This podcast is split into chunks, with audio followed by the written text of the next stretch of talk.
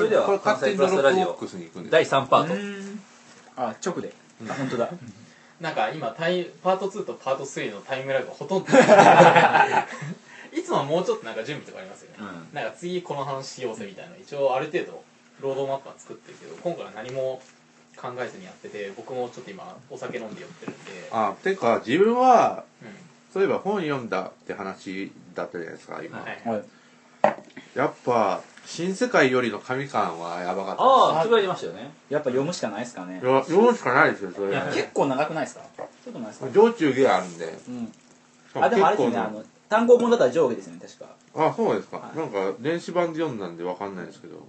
えなんかすいません僕はアニメはやっぱ見ない人なんでまあわかんないですどういう話なんですか、新世界よりって言ったら僕は全然ドボルザークのキューブ。あ あドボルザーク出てきます最後らあへん。に出てきます、ななんで新世界よりかっていうと、うん。まあドボルザークなんです。でもまあそれはちょっとまたまあネタバレになる、まあ、いやまあ最後の最後らへんなんで。いやドボルザークのスコアこの間ってかこの間見せましたよねこれ。そういうああれですね。はドボルザークのスコアここにあって。おお。これはなんか今多分郵送を聞いてる人にしか見えないんだけどこれあの僕のおじいちゃんが使ってたスコアです。あ僕なんか歴代指揮者だったんで家族が。でこれなんかドボルザークの、えっと、9番のスコアなんですけどドボルザークって新世界よりってのはまあ第9番じゃないですか。一番最後の公教育なんだけどあのまあ日本で出スコアが出版された時はあの入ってきた順に公教育の番号が付けられてたんですよ。うん。だからドボルザークの新世界よりは5番目に入ってきた公教育なんで第5番になってるんです。こねのこの本では、えっと、ドボルジャックって書いてある。ドボルジャック公教育第5番新世界よりっていうのがおお書いてあってこれは結構レア本ですよ。あドボルザークってね、はい。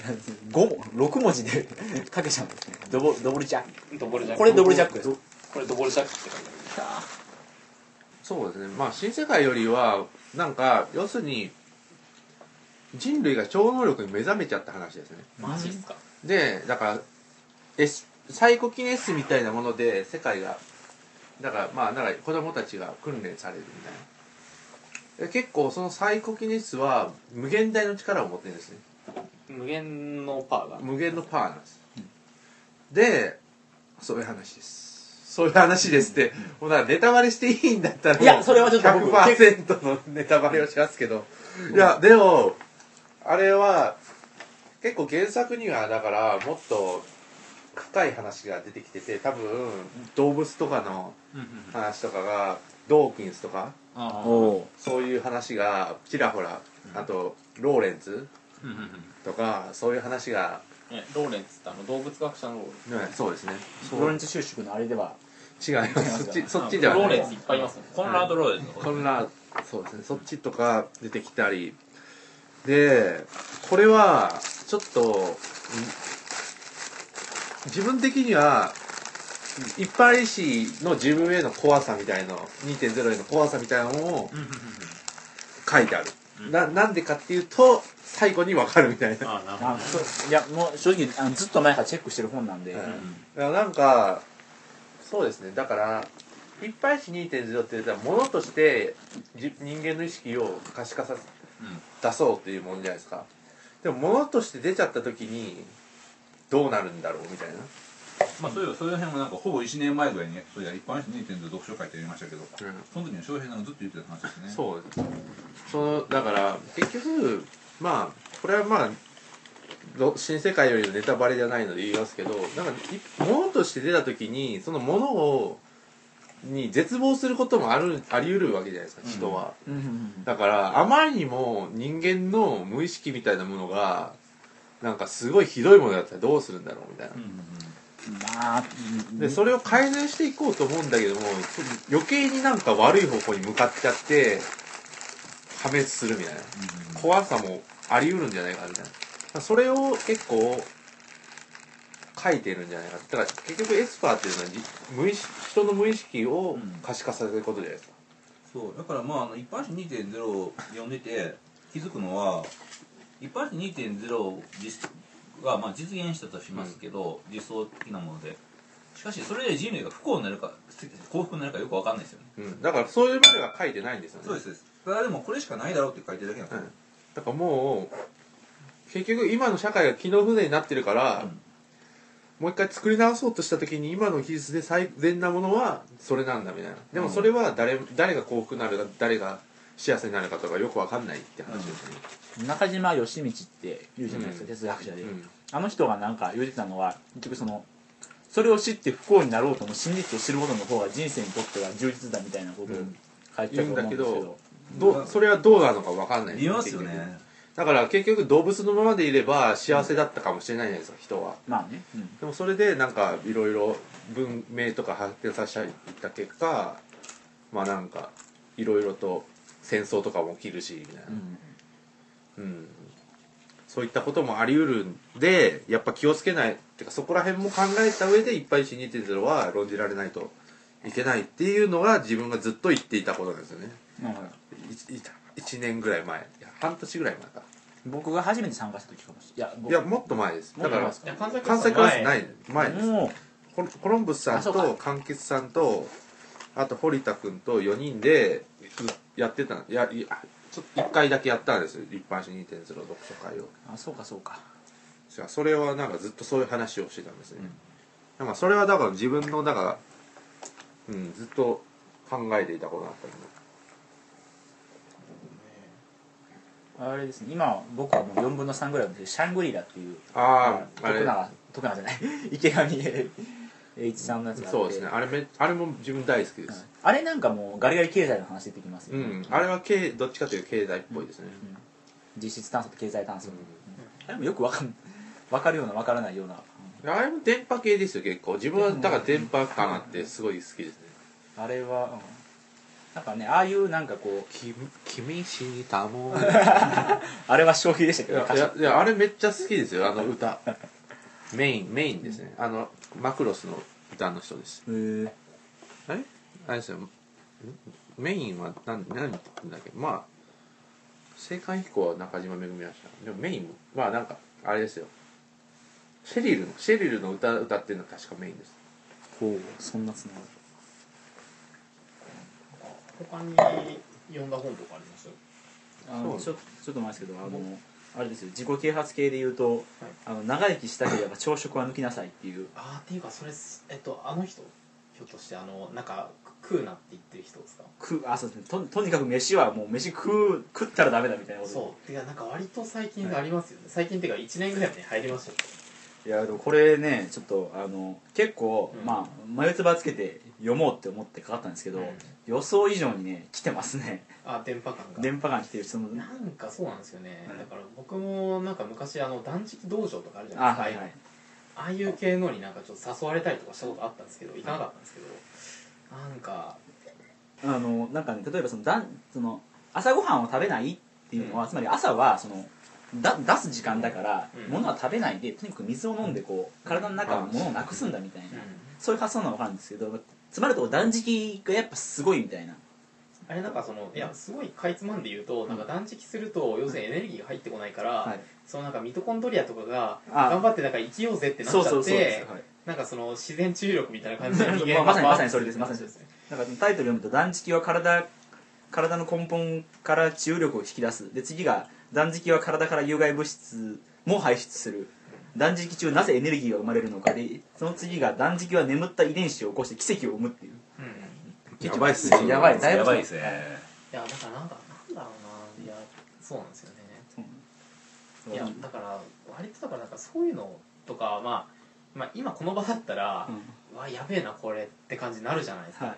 だけどなんか案外自分の周りの人たちがマジでそういうこと言っちゃってたりする場合。でも断食ででもかなり人生が変わる人いると思います。やもう全然それは全然ありだと思うんですけど、だ断食だったらまだいいんですよ。はい。だからもうちょっと具体的に言うと例えば放射能の話とか。ああなるほどね。だから京都にあの最近あの放射能カフェ的なありましたね。のんべくれるカフェね。あノンベクレルカフェってあったじゃないですか、であれはなそのか食品のあれ多分全部調査してるんですよね、はい。だからあの放射能を測定して、えこれは安全っていう食品だけを出してるっていう、そういうカフェなんですけど なんかなんだろういやすげえマジレスをするとわけないだろうって思っちゃうけど、だけどなんか一方でそれで多分救われてる人もいるじゃないいやいっぱいいると思いますね。だからなんか普通のご飯とかよりもちょっと割り増しだけど、そのご飯を食べ続けることでいや多分す救われ本当に救われちゃってる人って絶対いて、でなんかそこには介入すべきじゃないなって気はするんですよ僕個人としては、なんかいやそれ違う科学的に間違ってるからとかっていちいち突っ込むのすごい野暮だと思うんですよ、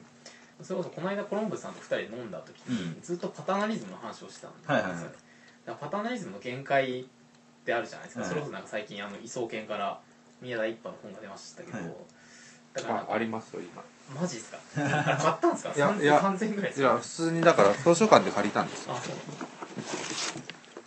統治自立民主。主義それ僕買おうかなと思ってるんですけど、うん結構面白そうですよ。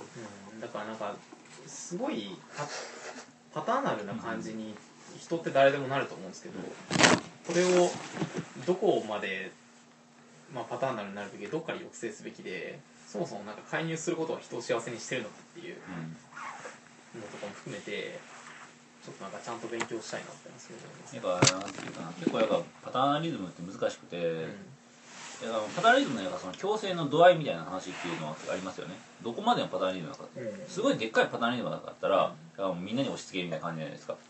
でもリバタリアンパタリズムとかだったらこういうふうにした方がいいんじゃないみたいな感じでアーキテクチャ的に誘導するっていうね一つの方向に、だからまああの僕がそのパタリズムの強度っていうのはよくわかんないですけど、あのそのその宮台さんとかのこのこのグループのパタリズムの強度ね。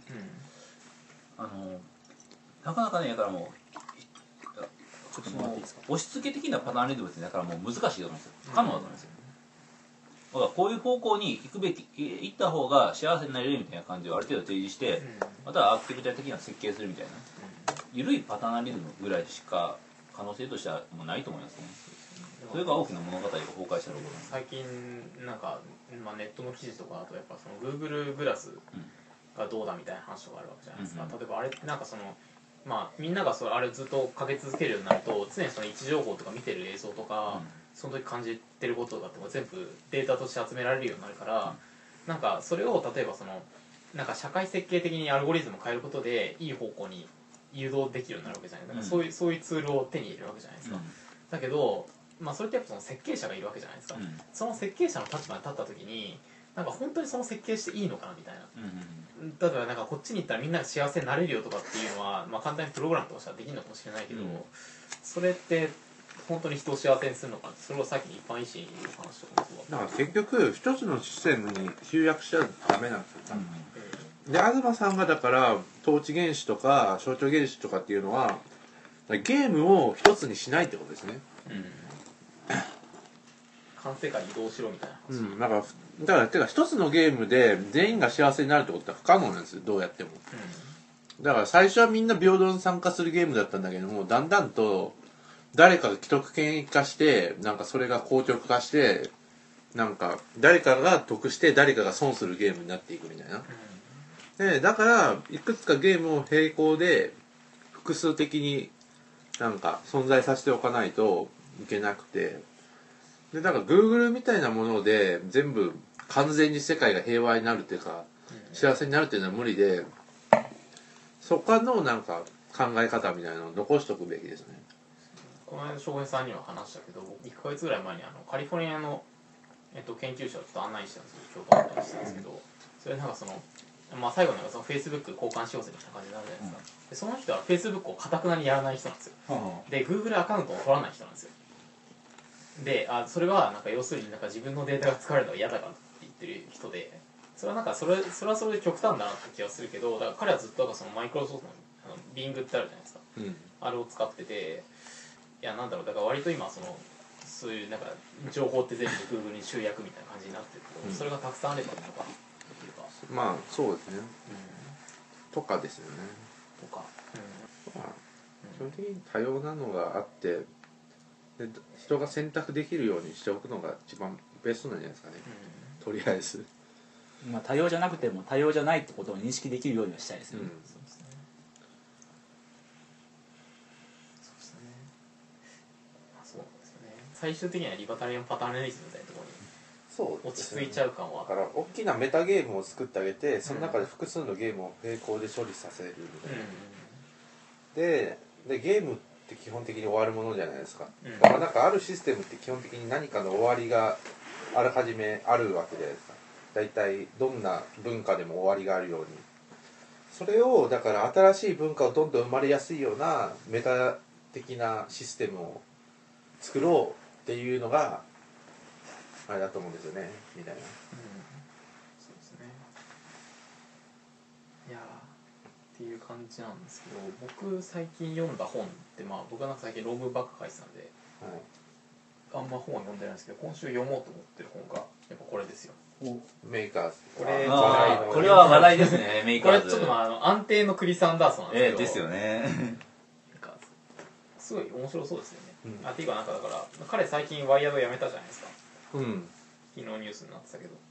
これまでのロングテールとかフリーとかって割と分析的なうん感じだったけど、このメーカーズって初めてそのなんか自分がムーブメントに関わってるような話なんでなんだろう文章の熱量が違うらしくって。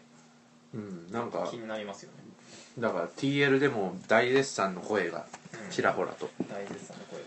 まあそうですよね。てかクリス・アンダーソンってなんかもう外れないっていうなんか安心感ありますまあそうですね。なんかいやまあちゃんとまとまってんだろうなみたいな、うんちゃんと勉強勉強っていうかなんだろちゃんとう、まあ、具体的な事例とかも挙げて、ちゃんと分析してるんだなっていう感じがあるから、すごいすごいですよ、うん、買っちゃいました、まあ、あとはこの飯田のミクロ、うん。まあ、もう一回経済学やろうかな。ああこれそれだからそれですね。うん。なんかかな。あとはいやこれはなんか全然レコメンしても誰も読まないだろうけど「現代宇宙論」っていう本をお買っておこれはもうかなりガチなガチなやつなんで多分なんかアフィリエイトとかっても誰も買わないと思うけど まあ自分はこの頃研究とかに追われていてあまり研究以外の本は読んでないですね。ですね。てかみんな忙しかったですよね最近、うん。あれですねこの僕の場合その働き出すとうあのこの頑張って読むっていうのがなかなかできなくなってきたなっていうのが悲しくて。だからあれですよ。最近やっぱラノベ率上がってますね。ん、ああ割と簡単に読める。そうですね。やっぱサクッと読めちゃうのがそうですね。人類衰退とかはすごく面白いですね。だからなんか頑張って読む本とかをなんかなるべく大学生の時とかに読んどかないといけないなっていうのはすよ本当にすごい最近思いますよね。うん。でもね頑張って読む本頑張って読むっていうのが面白くないかというと全然そんなことなくて面白いですよね。頑張って読むっていうのも。うん。そのその頑張って読むその最初のよいしょっていうのがなかなかできなくなってきてしまうというのは、そうですね。だから関西クラスター読書会でよいしょっていう機会を増やして。そうなんですよ。多分そのよいしょがなかったら僕は東京スカイツリーの見切れなかったんですよ。いやでもなんかこのラジオとかも割とそういうモチベーションにまあ確かに。なんか毎週新しい本を紹介しなきゃみたいなプレッシャーが微妙にあるんで。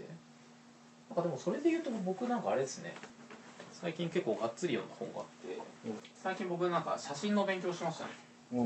あのこの間ユーストしたじゃないですか。うん、うんあの記事にも載れたんですけど現代写真と科学を結びつけて話すみたいな機会があってそれなんかその写真史とか技術史みたいなのを結構勉強したんですけどすごい面白かったですよだからこれ結構その写真史ってすそのカメラの歴史ってすごい面白いなって思ったのが、そのなんか割とインターネットとかってすごい急に成長した感あるじゃないですか、うん。割となんか10年20年ですごいとこまで来たぞみたいな感じあるしてるけどなんか割とカメラも同じぐらいのタイムスケールなんですよ1840年から60年ぐらいの20年間で大体今のカメラの原型ってできてて。こだからそのなんかその初めてカメラっていう技術が登場してから一般に普及するまでってものすごいスピードだったんですよ。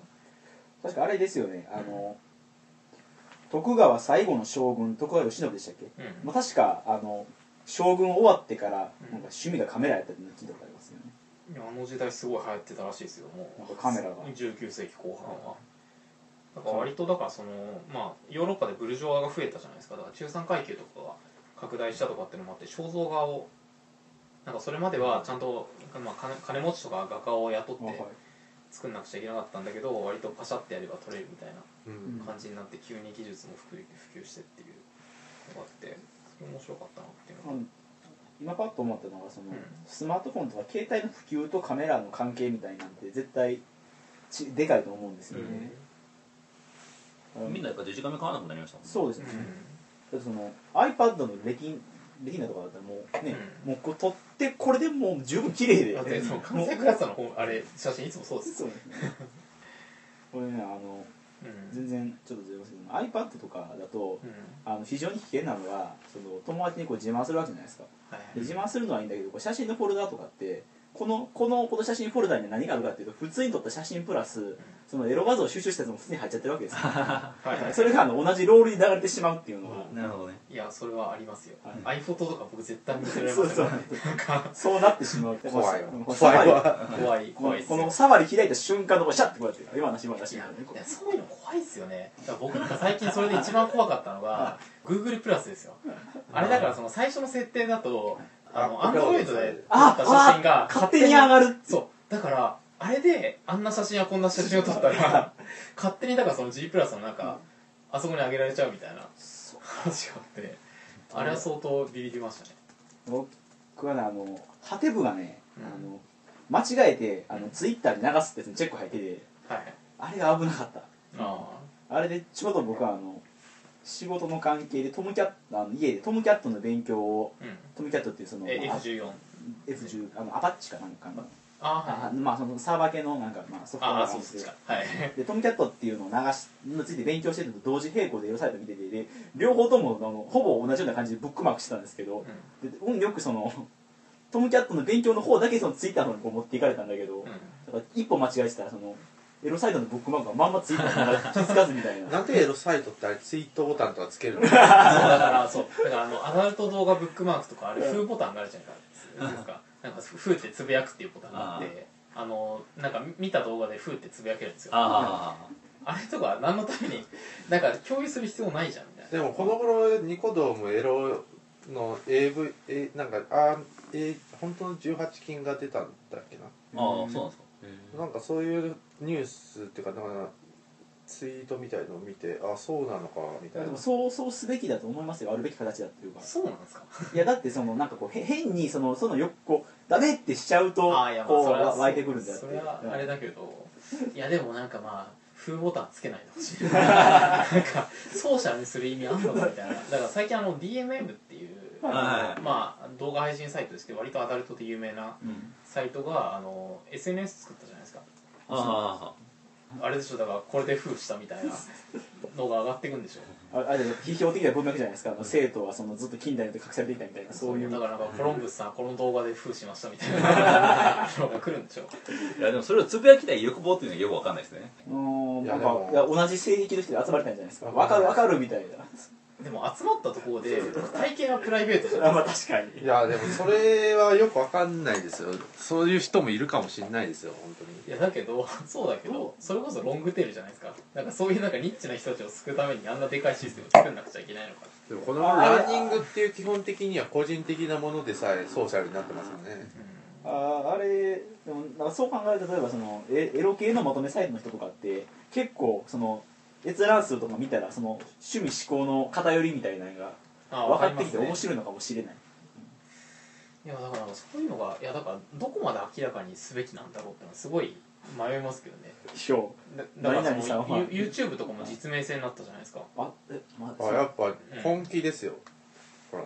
おおでもこれこれなんかソーシャルにしたくないですけどね。今なんか翔平さんがニコニコ動画でエロい動画を。いろいろ動画閲覧なこれぐらいやばいのが上がってるっていうのがえでもこれってえあれですか？その例えばじゃあ一番最初の DMM みたいなもんですね。サンサンプルは見れてあはい。ああとは買って月ください。額の定額ですね。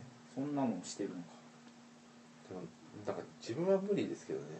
コメントなんかねなんか共有したくないぞ。なんか繋がったところでなんか繋がっつながりがどうすればいいんだ嫌って。ですねそういうつながりは嫌ですねさっきの道具話とかだと、はい。割となんか繋がった趣味の話そうそうとかできそうなんですよ。るけどなんかあなたもこの性癖があったんですかとかっていきなり DM とか来られてもどうすりゃいいんだっていう話ありますけど。ねあでも確かにそれはなんだろうこうあの性の話を真剣にするっていうのはまた全然別物ですよね。その同じ種いやだからそうなんですよ。だから何何をだからだからそのどんどん何でも今オープンになってるじゃないですか、オープンになっててでそれはそれでいろんなつながり緩いつながりとか生んでるかもしれないけど、うん。逆になんかじゃあ守るべきプライベートってなんだろうみたいな話になってきてるじゃないですか。いやもうオープン主義ですよ。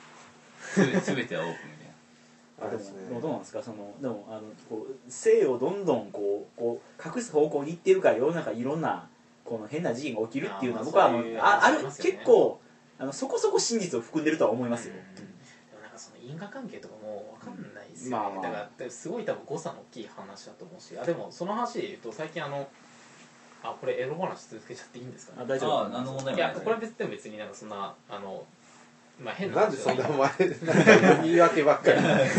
変な話じゃないんだけどなんかその将来的に日本の AV からモザイクがなくなるって話がああってそう50年後とかですね。まずそうだからあれでだからそもそもだからモザイクが導入されたきっかけっていうのがそれこそなんかああいうアダルトビデオとかによって、なんかいろいろ刺激されちゃった若者が変な事件を起こすっていうのが言われてたからモザイクが入ってたんですよだからそのアメリカとかもなんかモザイクを入れまくってた時期があったらしくってだからその時期の AV とかって何が何だか分かんないようなあなんか画面前衛芸術みたいな。だからこれとこれとこれ映しちゃダメとかってすごいたくさんあったらしいんですよ。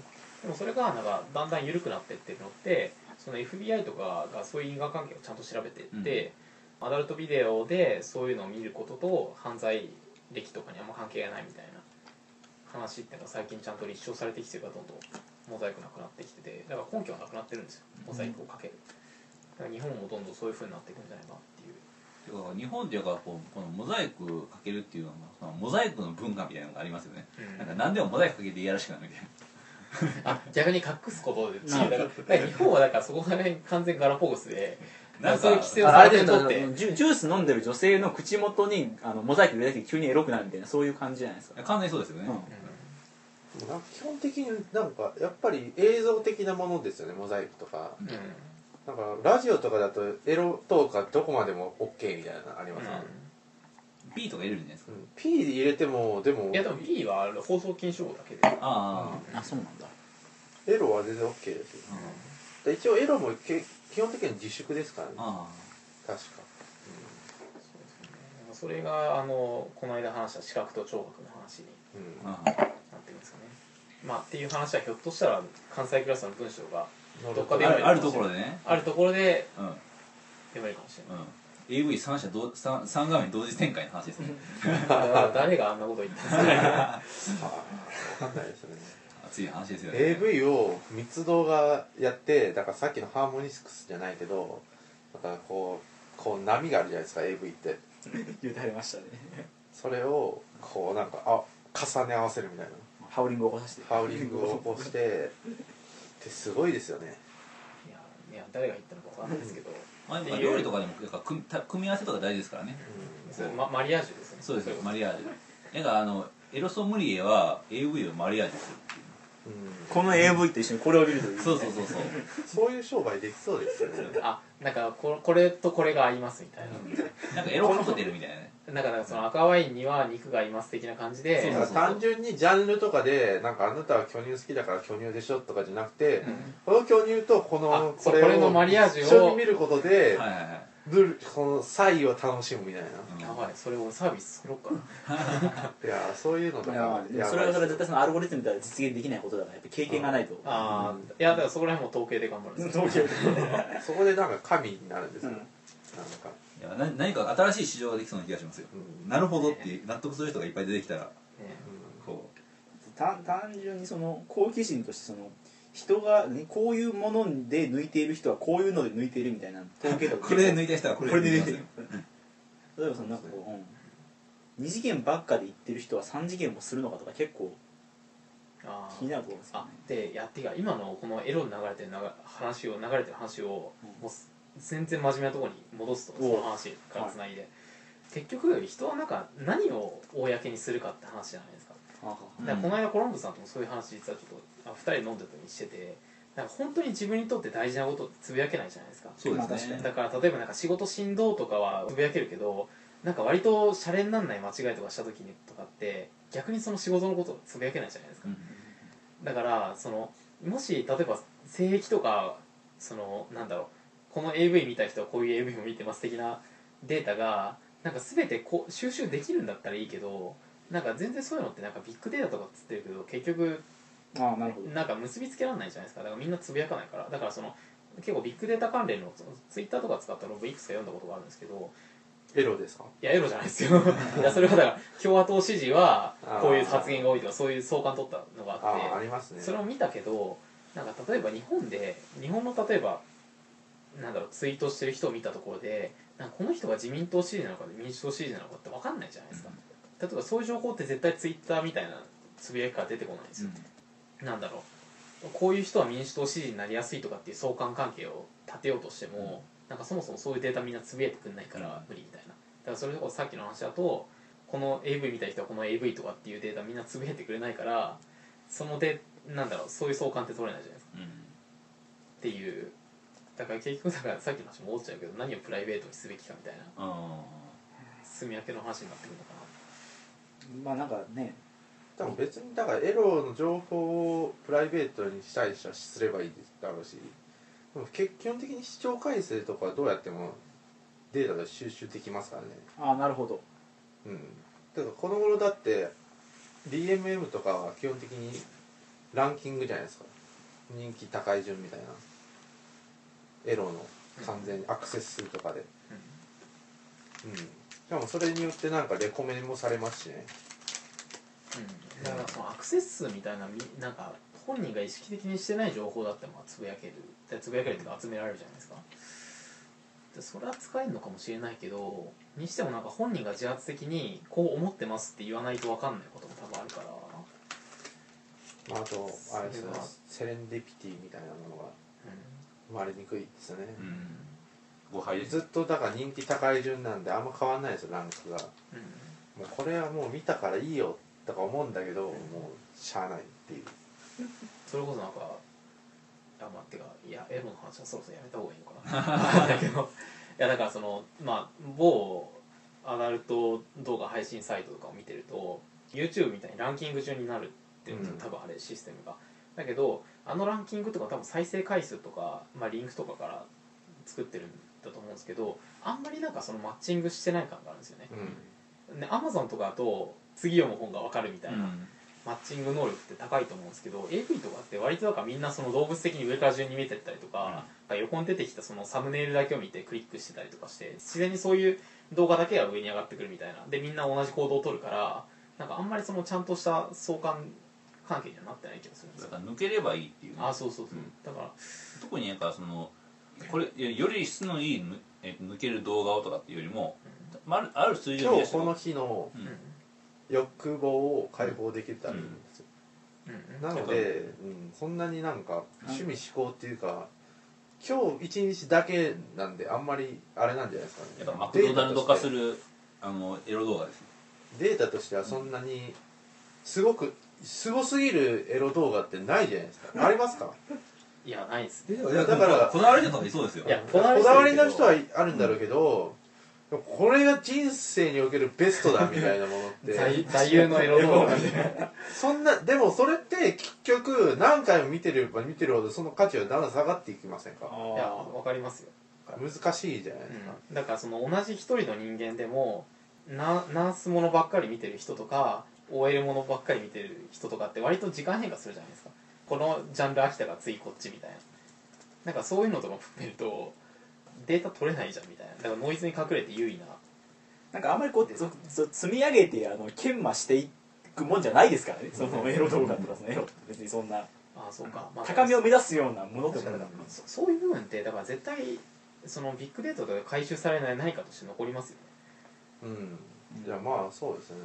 うん、いやだから今はエロの話ばっかしてたけど割となんかそういう動物的な感覚に直結するところがあってみんなそうなのかなって気が今一瞬ししたかもだから自分の中ではエロだだから昔見ていたものとうん。今見ていたもの見ているもの全然違うんですね多分。うん。あ分かる分かる。でなんだからその時の心境の変化によっても全然違うから個人でさえこんだけ違うんだったらもうデータとして全然なんかばらつきが出て使い物にならないと思うんですよね。うん。多分。でもまあなんかそれをだなんかうまくできたら多分世界支配できますよ。とりあえず。支配できませんよ。支配できますよ。エロさえ支配できれば。まあ制限力ですよ。ああじゃあマジでなんだろう。ねそういうの目指そうかな。なんあか海賊のように俺はなるみたいなそうですよエロさ。えリリアルにあの青い空が日本と中国をつなぐっていうのはありあれすごいですよね。うん。だからあのバイバイドゥでしたっけ？バイドゥ。あれってなんか1000万フォロワーとかいるんですよね。なんえなんだろう。あウェイボーじゃないですか？あウェイボーだ。あバイドゥはあそうバイドだはバイドヤフーすいまみたいな。もんですせん。なんかあれでウェイボーとかだとなんか1000万フォロワーぐらいいるじゃないですか青い空って確か。外務省とかなんか声明出すよりうん。なんか青い空がなんか言ったつぶやいた方が全然影響力あるんじゃないかみたいなそうなんですね。話とかもあって。うん。だからいやだからわかんないですよね。だからあそう最近あちょ真面目な話ちょっと続くけど最近すごい気になったのがアメリカ大統領選ですよ。アメリカ大統領選って今だからオバマとロムニーが戦ってるけどなんかあこれはそうそう。まあまあ40分ぐらい前。まあ3分ぐらいで終わるんですけどなんかまあ戦ってるんですけどあんまりなんかその、まあ、どっちもパッとしないらしいんですようん。なんか両方ともすごいありてえな方ことを言っててなんかどっちがどっちってわけでもないよねとかって結構みんなつぶやいてるんですけどその中でこの間ビッグバードがつぶやいた事件があるじゃないですか、ビッグバードってあのセサミストリートのでかい鳥がいてでビッグバードあビッグバードのなんかボットみたいなやつがいて多分なんかどっかの大学生とかだと思うんですけど、がいきなりロムニーディスをし始めたんですよ。だからロムニーってだからそのなんか貧困層47%だとかっつって結構ディスったりしたんですけどなんかセサミストリートの人たちはみんな47%だっていうのをつぶやいたりとか、あとなんかそのウォール・ストリートはロムニーを支持するかもしれないけどセサミストリートはお前たちは敵だみたいなことをつぶやき始めて結構なんかそれがウィットに飛んでたんでみんなツリツイートとかしまくってなんかフォロワーがめちゃくちゃ増えたりとかしてるんですよ。ですごいのがなんだろうそのだビッグバードを放送してる放送局が番組制作会社があってその番組制作会社に共和党が実は支援お金の資金援助をしてるんですけどそれを打ち切られてるんですよね。おだから全然関係ないところで なんか本物が延長しちゃってるっていう話があって。だからそのさっきの青い空の話を見て思ったけどだから何が正規のルートで何がそういうなんか誤配的なうん。何かなのかって分かんなくなってるじゃないですか今。まあ確かに。うん。えだからそれこそなんかサザエさんボットとかだってなんかサザエさん以上にリアリティを持って今うちらの前に現れてきたりするわけじゃないですかまマスオさん。まあ万平君とかも近いですよね。うん。だからそこら辺のだからこそれこそこの間関西クラスで話した話とかかぶるかもしれないけどだから2次元も3次元もどんどん2.5次元に収束してるっていう話に近いのかなって気がしますよね。だから割とリアルはそういう2次元的なフィクションに近づいてって2次元的なフィクションはどんどんその AR っていうか的に3次元に上がってきてるみたいな。でも二次元のものはなんか本当にそのあのが概念になっていく例えばマスオマスオさんっていうのはマスマスオさんボットがあれほど知名度を持った今となってはもはやマスオさんっていうのはマスオさんってキャラクターではなくて、あの驚驚いて何か言うっていう一つの概念にまでこう上がっていく感じが。ええー、なんとかなのかい？何かいと言って驚くという一つの何かそうそういう存在に。なんかそれってなんかギャルオロンとかと近いかもしれない。そうですね。あそうなんですか。単純化してるけどなんとなく、うん、なんとなく。キャラクターっていうかデータベースがもうもう、うん、みたいな、まあ、それこそゴースト論とかもそうかもしれないですね。そうですね。暴走する野郎みたいな。っていう話は確かにちょっと熱いですね。熱いですやばいごめんなさい。ちょっとあとりあえずのお酒が入ってエロの話になって。いやエロ全然別に今日のエロは全然なんかあれですよ。がなんかちょっとア今日のエロいいエロ。アカデミックなエロです。そうですアカデミックなエロ。をアカデミックなエロ。です追求しましょう。じゃあとりあえず、はい